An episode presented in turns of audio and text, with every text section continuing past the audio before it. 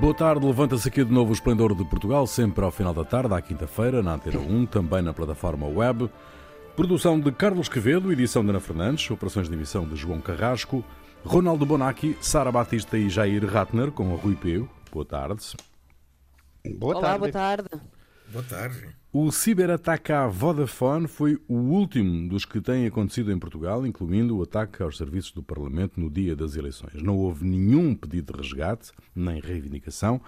A Polícia Judiciária e os Serviços de Informação e Segurança estão a investigar os casos e até o Primeiro-Ministro António Costa se manifesta preocupado e assegura que o assunto está a ser devidamente investigado. Em declarações aos jornalistas, António Costa apela ao reforço da segurança digital.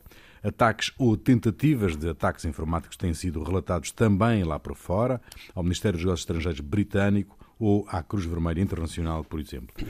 Estamos a falar de crimes informáticos, meus amigos, ou de ataques terroristas. Quais as motivações possíveis? E há alguma diferença entre crime informático e ataque terrorista, neste caso? Bom, é um, é um ataque terrorista que é um crime informático. É uma coisa. É coisa. Eu, é, quer dizer, eu acho que. É, bom, foram, em Portugal foram atacados a empresa, a Vodafone, o Parlamento, o grupo da revista Visão, e isso que a gente sabe. Não sei se. É, a principal questão desses ataques diz respeito ao objetivo de quem pratica isso. Normalmente há três tipos bem demarcados de motivos: dinheiro, ou seja, pedir um resgate é, é, as pessoas poderem gabar-se de que conseguiram entrar nesse ou naquele sistema informático, por mais difícil que seja, quer dizer, ego, uhum. orgulho, e o terceiro, objetivos políticos. É, até agora não há nada a respeito de ganhos financeiros, não foi pedido resgate, não há informações, é, não há é, informações, bom, isso aí teria que ser visto na Dark Web, de que alguém tenha se manifestado com orgulho a respeito do que fez, e o, que sobram os motivos políticos. É, uhum. Primeiro, os ataques à imprensa são um ataque à democracia, como nós a conhecemos. O ataque à Vodafone, sendo a comunicação uma atividade fundamental da sociedade, ele pode ser enquadrado não só como um ataque à democracia, mas a todo o nosso modo de vida. Uhum. E ao parlamento também um ataque à democracia. As informações que estão eh, acontecendo ataques nesses em outros em países indicam que pode pode, isso aí não é exato, algo maior, algo algo, por exemplo, é uma um, uma experiência do que, que pode acontecer num caso, por, por exemplo, num é. conflito entre Rússia e Ucrânia, um ataque desses, em que Portugal, por ser membro da NATO, vai ser uh, vítima de ataque. Né? Um hum. ensaio do que pode acontecer. Eu acho que essa é uma possibilidade. Acho que certeza. é isso, porque não, não, há não há uma razão direta, diz, olha, estão a tentar condicionar, fazer, parece que não há nada, é só testar. E a propósito de testar, eu queria dizer que, que as empresas que vendiam antivírus, eu falo de séculos atrás, mas que, até agora, que vendiam antivírus, foram aquelas que, criaram, que criavam os vírus para vender o antivírus. Quer dizer, é, é, estão a testar para ver o que acontece e o que podem fazer, sempre com fins políticos. E, e, e a internet, a, cioè, é, a, a, internet prometia a democratização da informação e a liberdade de expressão para todos eh, podia haver, como dizia Jair, mas eram adolescentes geniais que conseguiam entrar na NASA ou na CIA, mas era uma bravata para demonstrar quanto erano intelligenti. Agora, com a progressiva entrega de toda a nossa vida à informática e à internet, nós entregamos o trabalho, o dinheiro, toda a diversão, toda a nossa vida está entregue à informática e à internet. Agora, na, na, na informação, como dizia Umberto Eco, consistiu em dar direito de palavra a um exército de idiotas. Uhum. E os hacker adolescentes se transformaram em organizações criminosas altamente especializadas que podem dar cabo de toda a nossa vida. Até na política conseguem eleger presidentes e fazer revoltas uhum. que bloqueiam um país inteiro como o Canadá eh, eh, com esta desinformação da pandemia. A Rússia uh... parece que está mais à frente de todos e mm. pode, e, quando concentrano as forze contro un paese pequeno come Portugal, podem bloqueá-lo completamente e não se pode voltar atrás, fazer a mão o que agora fazem os computadores. Então, a única coisa é reforçar a cibersegurança. É, Bom, é, o que José, é redundância. De, hum. é. O José Tribolé, um dos maiores especialistas portugueses em cibersegurança, diz que este ataque à Vodafone deve ser encarado como um alerta sério às vulnerabilidades dos sistemas vitais do país. E levanta a hipótese de ensaio para a ciberguerra. As sociedades modernas eh, tão dependentes dos sistemas informáticos estão mais vulneráveis, eh, Sara? Eu concordo, eu concordo com essa perspectiva desse especialista, porque tal como disse o Jair e também o Ronaldo muito bem, nós estamos numa era digital onde tudo é dependente da internet.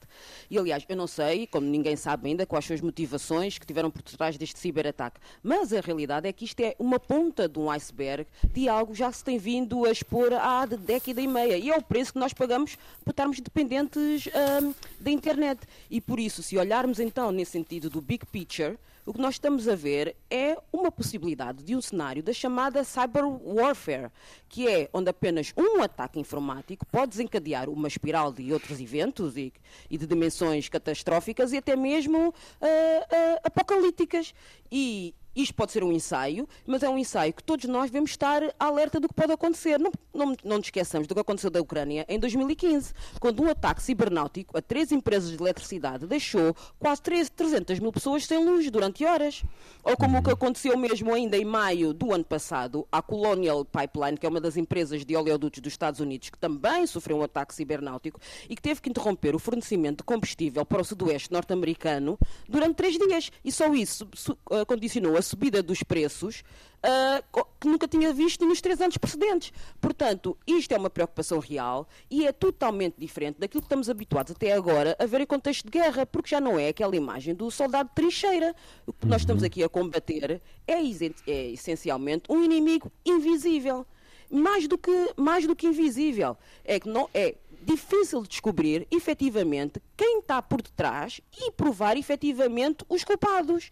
Existem normalmente neste contexto geopolítico os, os, os suspeitos do costume, né? os Estados Unidos, o Irão, a China, a Índia, a Rússia, por aí adiante. Mas provar efetivamente, a não ser que um país diga sim, fui eu, é muito, é muito difícil. E mais, as regras não são claras. Numa guerra mano a mano, as regras são bem claras. O que é que a gente pode fazer? Eu levanto a bandeira branca e mostro o meu sinal de paz. Aqui as regras não são caras, não são claras, desculpem. Pelo contrário, é muito mais barato e é anónimo. Por isso, compreendo o testemunho desse especialista, compreendo as palavras de António Costa, em termos que temos que melhorar todos os nossos sistemas de segurança, uh, mas também é importante António Costa referir o que é que o próprio governo está a fazer para a garantia da proteção da nossa segurança também enquanto cidadãos, tanto ao nível nacional aí, aí, aí bate o ponto, aí bate o ponto, não é? O que é que os governos, não só o nosso, mas como é que os governos dos Eu sei o que podem fazer. Podem fazer, podem desenvolver claro. para proteger uh, os porque... sistemas e para proteger a segurança dos cidadãos, não é? Porque é exatamente como os offshore.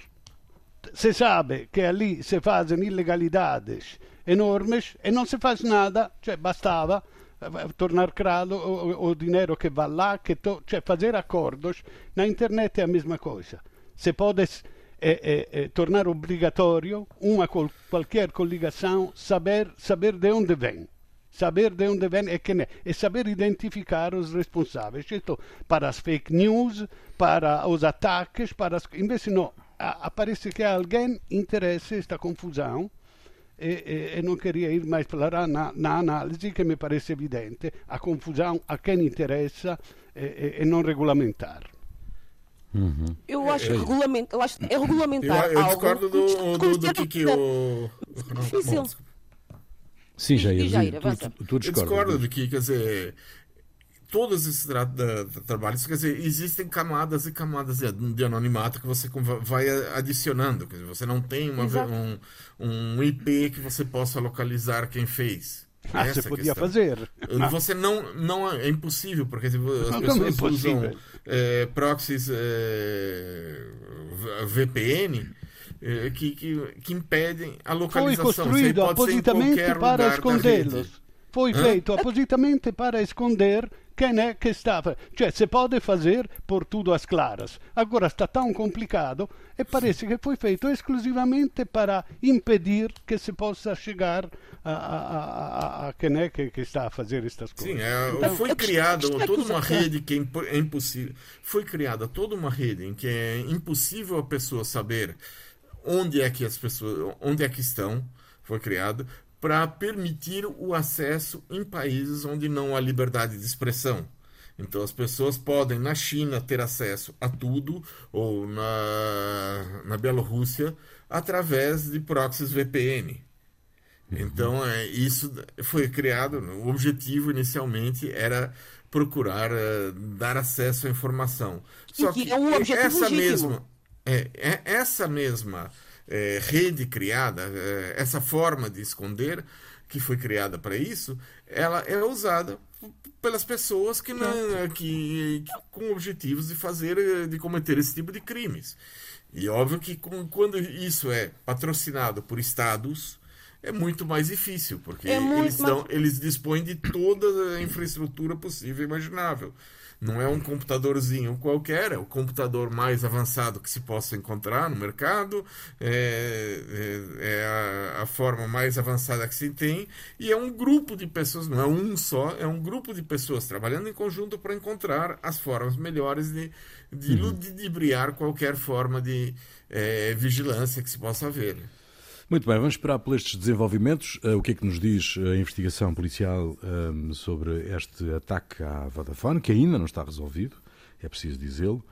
A Organização Mundial de Saúde pediu aos países ricos que forneçam com urgência os 14 mil milhões de euros que ainda faltam para financiar o plano de combate à pandemia da Covid-19. Esta verba destina-se a vacinas, testes e medicamentos para os países mais pobres. Desde o primeiro momento da pandemia, que ouvimos dizer que só com uma atitude concertada a nível global se pode combatê-la eficazmente, se pode combater a epidemia eficazmente. O que é que falta, meus senhores? O que é que falta? O que, fal... o que falta é o que faltava desde o início. Falta é avisar a malta. Não é avisar a malta, mais do que avisar a malta, nem animar a malta, como dizia a música. O que falta mesmo é um compromisso àquilo que foi assinado. Isto, isso é o que falta, porque a diferença temos agora e que tínhamos no início da pandemia é que agora os países ocidentais responsáveis e que conseguiram angariar para si a maior parte da distribuição das vacinas, já nem falar da produção e do, da, manu, da manufaturação, têm agora taxas de vacinação completa acima dos 70% e preparam-se finalmente para dizer bye-bye Covid. E agora sim fala-se novamente da solidariedade, tal solidariedade que se falou do início, mas durante muito pouco tempo. E isto para mim o que me irrita nestas palavras é que é, parece que é a solidariedade das sobras. É a solidariedade das hum. sobras. Agora, como nós já estamos todos resolvidos, tudo muito bem, vamos começar a, a relaxar finalmente, um bem-aja a isso, já podemos começar a preocupar lá com, com, com os pobrezinhos.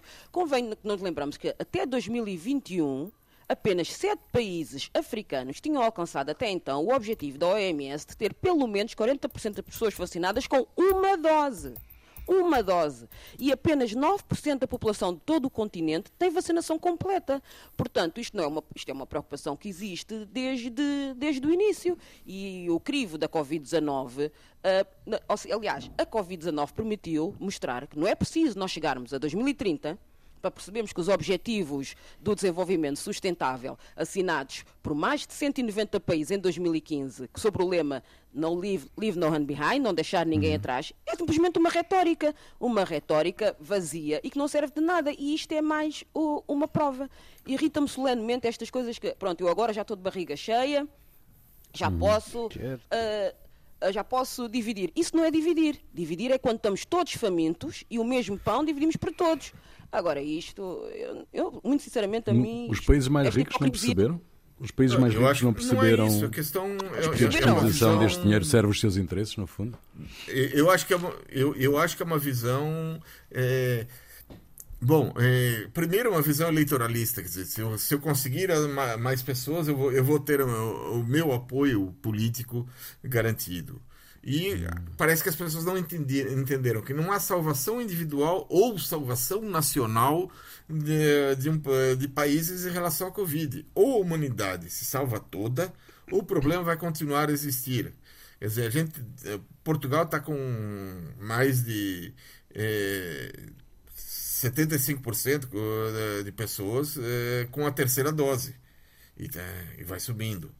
É, em alguns países, especialmente aqueles que são mais atingidos pelo HIV, o vírus da SIDA, as coisas são completamente é, é, o, contrárias.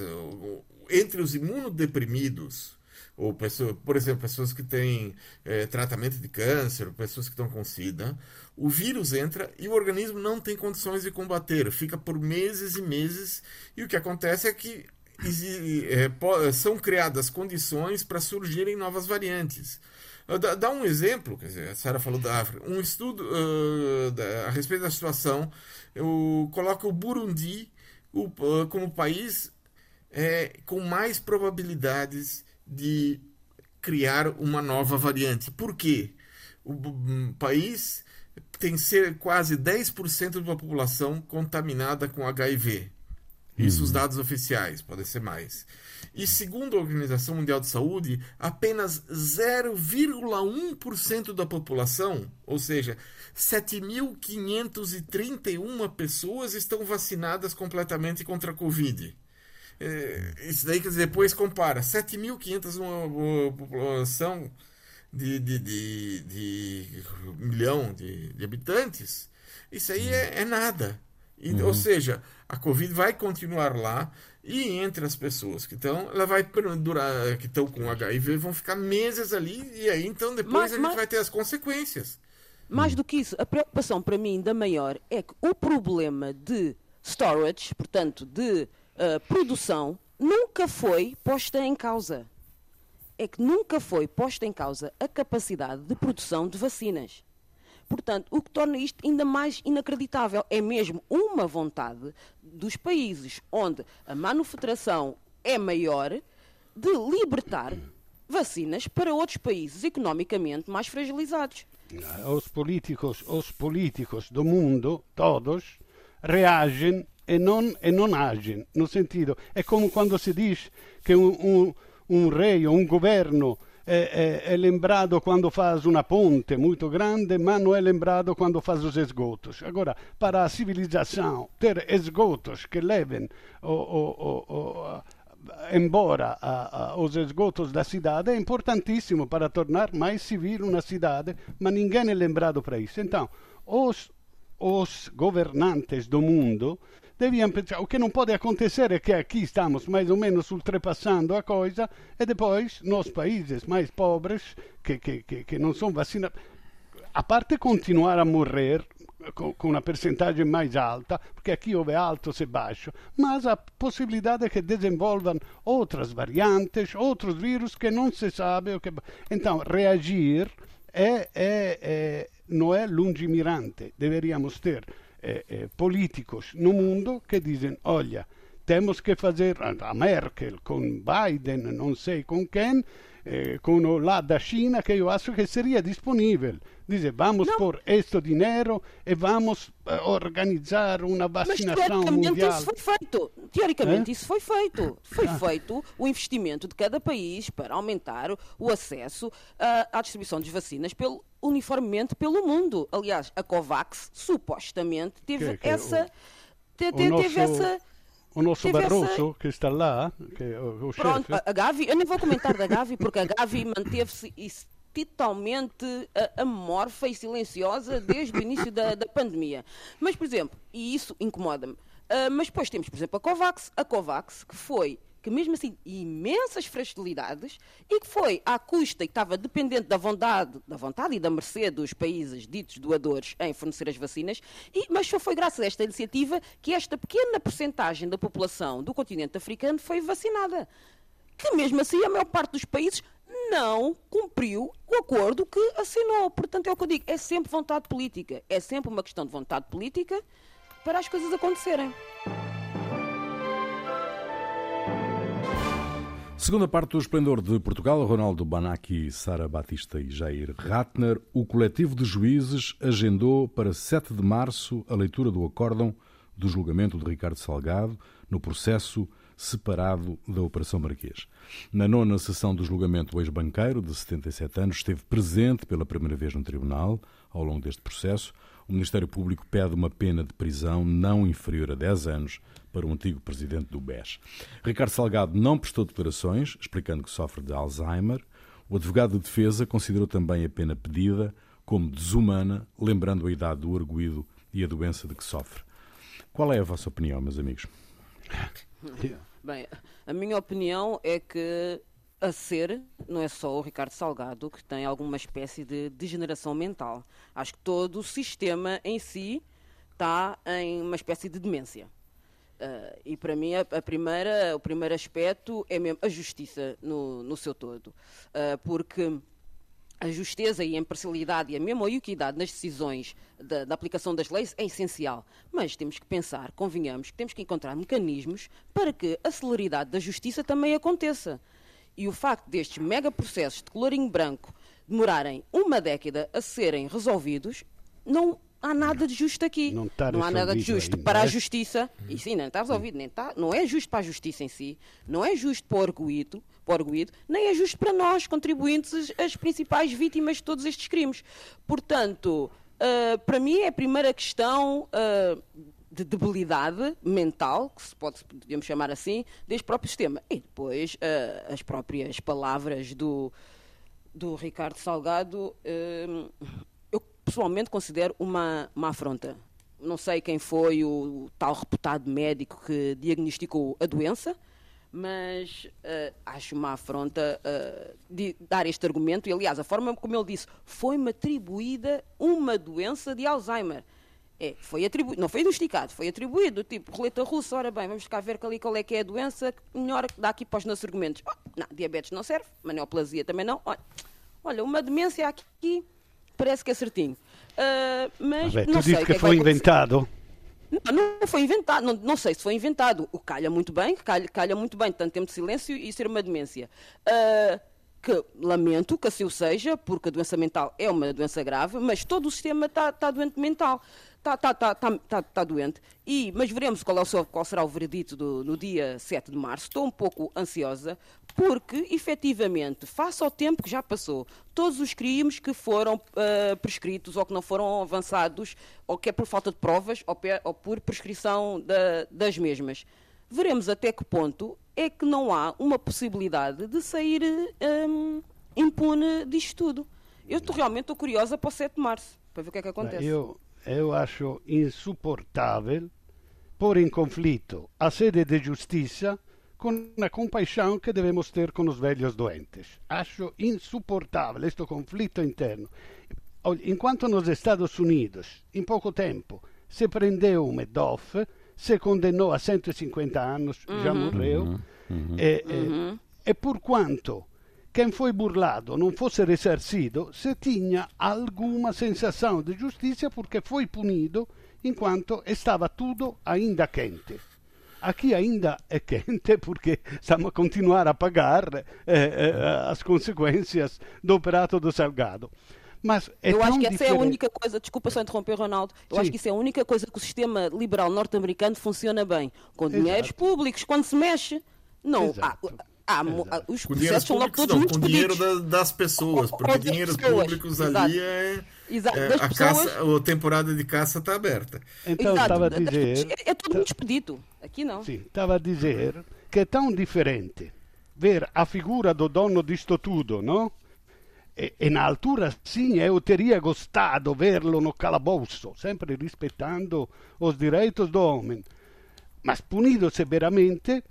Eh, eh, è, è tão diferente da figura di un velho doente.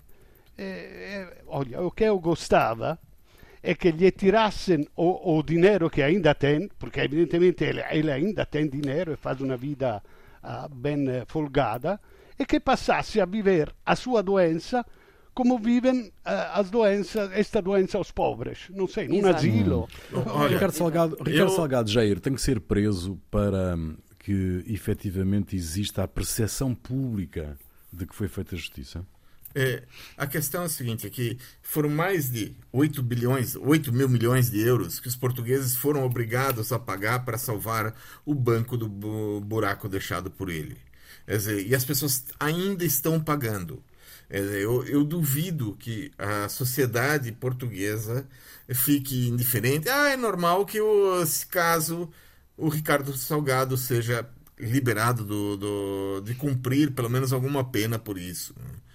O, o dinheiro dele foi apreendido, mas mesmo assim ele tirou férias no resort de luxo na Itália. Quer dizer, apreendido até que ponto? Né? É, o problema é que o grave disso é que isso não depende só da vontade das pessoas. Né? É, não é uma votação num referendo que vai levar o, o salgado para a cadeia. Em primeiro lugar, é necessário que haja uma acusação bem feita. Eu não li a acusação, não sei se está bem feita ou não. Que ou seja, o Ministério Público tenha feito o seu trabalho, e muitas vezes não é isso que ocorre. Depois, é necessário, se a lei considera o que ele fez como crime, e pune isso com prisão, ou sei lá, uma coima, alguma coisa assim, que ele paga uma percentagem e depois sai por aí. Isso aí também tem que conhecer melhor a lei. Em terceiro lugar, se ele está em condições de ir para a prisão por questões psíquicas ou se ele já está na prisão do Alzheimer, é, a forma como ele expressou que estava uh, com Alzheimer me parece um, ou é um Alzheimer muito, muito fraquinho, ou não sei. Não sei. Eu não posso dizer porque eu não sou médico, não, não tive lá para avaliar. E depois, por fim, que o juiz, se o juiz concorda que ele vá para a prisão ou não. São quatro que, lados, quatro condições têm que ser cumpridas. Eu não sei se essas quatro condições foram cumpridas. Uhum. Pois é, eh, vamos esperar, vamos esperar para perceber quais são os desenvolvimentos. Eh, mas fica essa ideia, de facto, que eh, só se Ricardo Salgado for preso é que há, na opinião pública, a percepção de que foi feita de que foi feita justiça.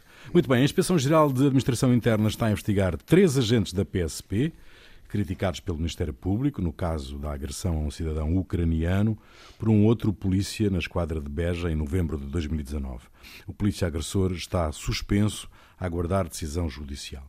O Ministério Público ilibou criminalmente os três agentes, mas criticou-os em despachos por causa do seu comportamento.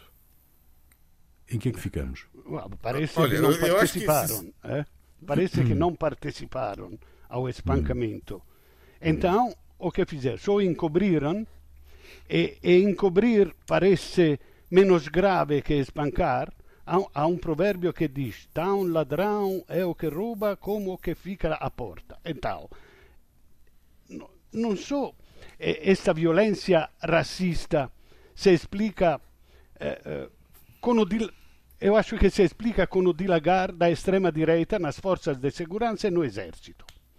E se o Cabrita não fez nada, seria oportuno que o próximo governo eh, eh, fizesse algo para limitar, para limpar polícia CGNR deste movimento zero, que é um insulto a um país que há menos de 50 anos se libertou do fascismo. Então, há ali um encobrimento insuportável que para mim penalmente deveria ser punido se non come che ne spantò, espancò uh, materialmente, perlomeno espancò também, porque não fez nada para, para evitar que acontecesse. Top. Uhum. Eu acho que assim, os casos que foram denunciados, eles não são uma exceção na atuação das forças policiais. Eu acredito que é um processo de degradação estrutural nas forças da ordem em Portugal e que muitas vezes, e não só nas forças da ordem, muitas vezes também entre militares, que muitas vezes alia o racismo e a xenofobia com a sensação de impunidade. Quer dizer, basta andar nos bairros com população de origem africana ou nas regiões com mais estrangeiros, conversar com as pessoas para saber o que se passa. Quem já presenciou atos de racismo ou foi vítima de xenofobia por parte de agentes da polícia sabe que eles fazem isso com a certeza que não vão ser punidos de jeito nenhum. E os grupos de extrema-direita racistas dirigem muito do seu trabalho para a captação de membros das forças da ordem e dos militares portugueses e, e da Europa toda. Né? É, ou seja, há forças políticas que atuam na democracia portuguesa para quem atua, uh, para desculpar quem atua dessa forma. E eu acho que é primeiro, é, eu não sei se é, é necessária uma legislação mais dura contra o abuso de poder das forças policiais, contra isso, e segundo, que essa legislação seja aplicada, não é, que não seja encoberto ou por sei lá, os camaradas uh, de armas vão. Ah, você uh, fecha os olhos aqui que eu fecho os olhos ali. Não, não dá para ser assim. Tem, tem uhum. que ser realmente aplicar a legislação a que existe e eu acho que deveria talvez ser mais dura né, nesses casos. Bem, Sim, eu, para mim, o que eu acho que uma coisa que é importante aqui referir sobre esta temática é que isto não é uma temática recente. A mediatização do tema é que dá a falsa ideia ao público em geral que isto Sim, é um assunto da agora, moda. Claro. Mas não é um assunto da moda. Eu lembro-me perfeitamente, inícios dos anos 90, portanto eu era uma jovem adolescente, e o meu tio, que na altura estudava Direito na Clássica, quantas vezes tinha que ser chamado para dar apoio a quantos imigrantes negros que eram agredidos violentamente nas, uh, nas esquadras. Portanto, só que, só que desde, desde essa altura muito deste trabalho é feito sempre por associações que estão ligadas a dar apoio a tudo o que são movimentos migrantes e imigrantes em Portugal. E são essas, essas associações que sempre tiveram contato com esta realidade e esta realidade nunca foi exposta. Agora, a verdade é que muito no seguimento dos Black Lives Matter e também, que é convém referir, com que infelizmente já não é uma realidade, mas termos, termos tido pessoas de minorias em assento parlamentar para expor estas situações, é que parece que isto agora é moda, mas não é moda, é um problema antigo. É claro que eu acredito perfeitamente que dentro da força policial exista e honestamente acho que os agentes policiais tentam uh, agir conforme todos os princípios da legalidade e da constitucionalidade que fazem parte do seu código de conduta e fazem o melhor para tal. Mas também é verdade que as condições de trabalho da força policial têm vindo a degradar-se ao longo dos anos. E tal como os meus colegas já referiram anteriormente, isto é, não é meia porta, uh, não é abrir a meia porta, é abrir a porta toda a todo tipo de discursos e a entrada dos movimentos neonazis e racistas, como disseram e muito bem, nesta, nesta comunidade. E depois temos um outro tipo de problema, que é, não há estudos desta índole para avaliar a conduta policial em Portugal ah, não existem estudos, ou se existem são mesmo muito poucos. E a grande barreira a estes estudos é a própria autorização para serem realizados. Portanto, nós nem conhecemos, nem temos a possibilidade de conhecer a real dimensão do problema, porque nem somos autorizados a fazer isto. Então, se nós pensarmos, então temos que fazer inferências como com estudos populacionais. E se fizermos inferências como estudos populacionais, eu recordo um estudo de 2011 que foi desenvolvido junto da população nacional portuguesa com idade igual ou superior a 18 anos, residente em Portugal continental, com o objetivo de aferir as perspectivas sobre a inserção de imigrantes em Portugal e as manifestações de preconceito lançados aos mesmos. E esse estudo concluiu que entre 30% a 40% dos portugueses, ou seja, um terço, não aceitariam ter um chefe negro, não colocariam os filhos numa escola onde metade da população estudantil fosse negra e ficariam incomodados se um filho ou uma filha se casasse com uma pessoa negra. Portanto, nós inferirmos uh, o pensamento e o modus operandi da população em geral para dentro do corpo policial, um corpo policial que ao longo dos anos tem menos condições de trabalho, tem menos uh, salário, uh, tem menos garantias e onde há uma crescente entrada dos movimentos neonazis, é normal que, a um certo determinado ponto, estes fenómenos tenham que ser mediatizados e a população tenha conhecimento que isto acontece, que não é uma moda, que é efetivamente um, uma realidade. Eu não sei qual é que é a solução para prevenir estes tipos de comportamentos discriminatórios dos agentes de hum. justiça, mas, epá, claramente passa pela formação e pelo treino e uma monitorização mais séria do que, do que acontece e, claro, punir quem o faz. Hum que é que te fez perder a cabeça hoje, esta semana, Ronaldo? Bom, olha, o Cotrim Figueiredo, da Iniciativa Liberal, pediu que o seu grupo parlamentar mudasse de lugar na Assembleia da República. Atualmente está à direita, entre o PSD e o Chega, e diz que quer ficar longe, o mais longe possível dos extremos Olha, sempre foi pacífica e intuitiva a colocação mais à direita ou mais à esquerda no parlamento. Eu percebo muito bem o incômodo, até físico, de ficar ao lado de fascistas. Ma queria lembrar a Cotrim Figueiredo che, non sendo fascista, tem um programa econômico tão extremista que ultrapassa o Chega. Ao propor a eliminação da progressividade dos impostos é a, é a implementação de uma flat tax de 15% para todos, que parece tão bonito, esqueceu de explicar que desta forma não haverá mais nem saúde, nem escola gratuita para todos, assim os pobres voltarão a ser analfabetos e doentes, e os ricos, e só os ricos terão educação e saúde. Se eu fosse um parlamentar do PSD, que já é direita, ficaria revoltado ao ver mais à esquerda de mim um extremista de direita deste tipo. Olha, o caso está acontecendo em Modena, na Itália. Uma família, cujo nome não foi revelado para preservar a criança, tem um filho de 3 anos de idade com um problema cardíaco e que precisa de uma cirurgia urgente. A cirurgia estava marcada para 2 de fevereiro, mas a família não deu autorização para realizar a cirurgia. É que, normalmente, cirurgia cardíaca precisa de transfusão de sangue e a família se recusa a autorizar, a menos que seja garantido que não haverá sangue de pessoas que tenham tomado a vacina contra a Covid. A família fez até um pedido no Telegram de doações de sangue de não vacinados mas o hospital e o centro de transfusão se regem por uma regra de anonimato de doadores e não aceitam essa condição.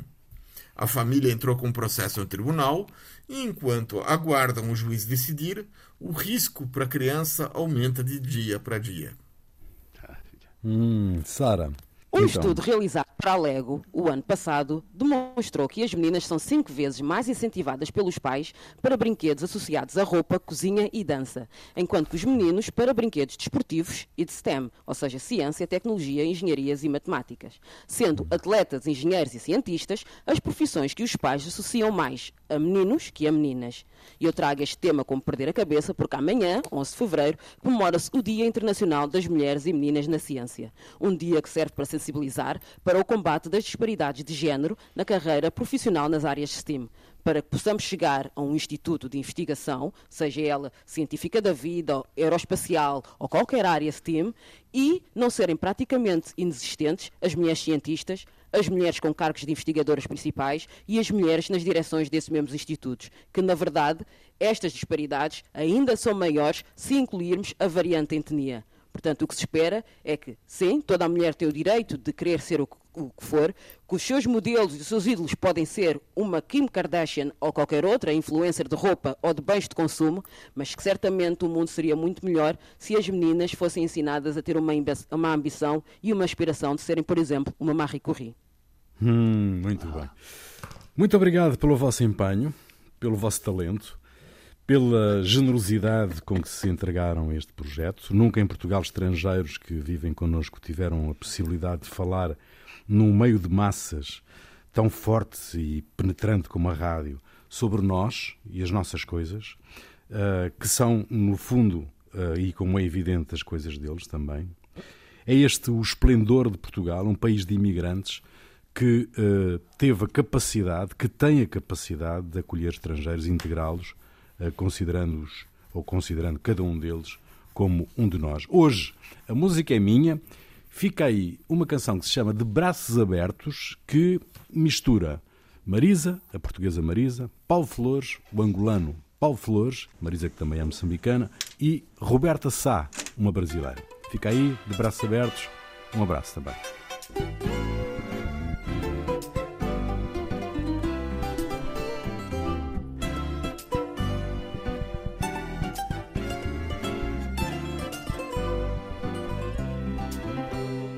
Da janela vês o mar e esta paz é tão maior, como se parasse o tempo ao pé de nós. Como um sonho em que se vê, feito de asas e de gente que se entrega a cantar numa só voz. Sabes que vou chegar de braços abertos, sabes que vou chegar de braços abertos, sabes que vou chegar de braços abertos vou chegar de braços abertos. Sou da terra de quem diz que a vida é uma canção de amor. Que toda a gente vive e sonha o que quiser. É voar e ser feliz, para dar e ser melhor. Sabes que vou chegar de braços abertos.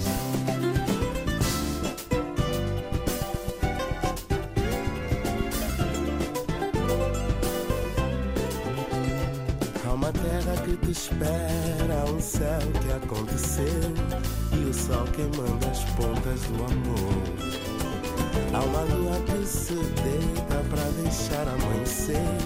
Aqui anda me traz ao calor. Sabes que vou chegar de braços abertos. Sabes que vou chegar de braços abertos. Sabes que vou chegar de braços abertos. Sabes que vou chegar de braços abertos. Sou da terra de quem diz que a vida é uma canção de amor. Que toda a gente vive e sonha o que quiser. Sou da terra da quizata, da mulemba do tambor. Sabes que vou chegar de braços abertos.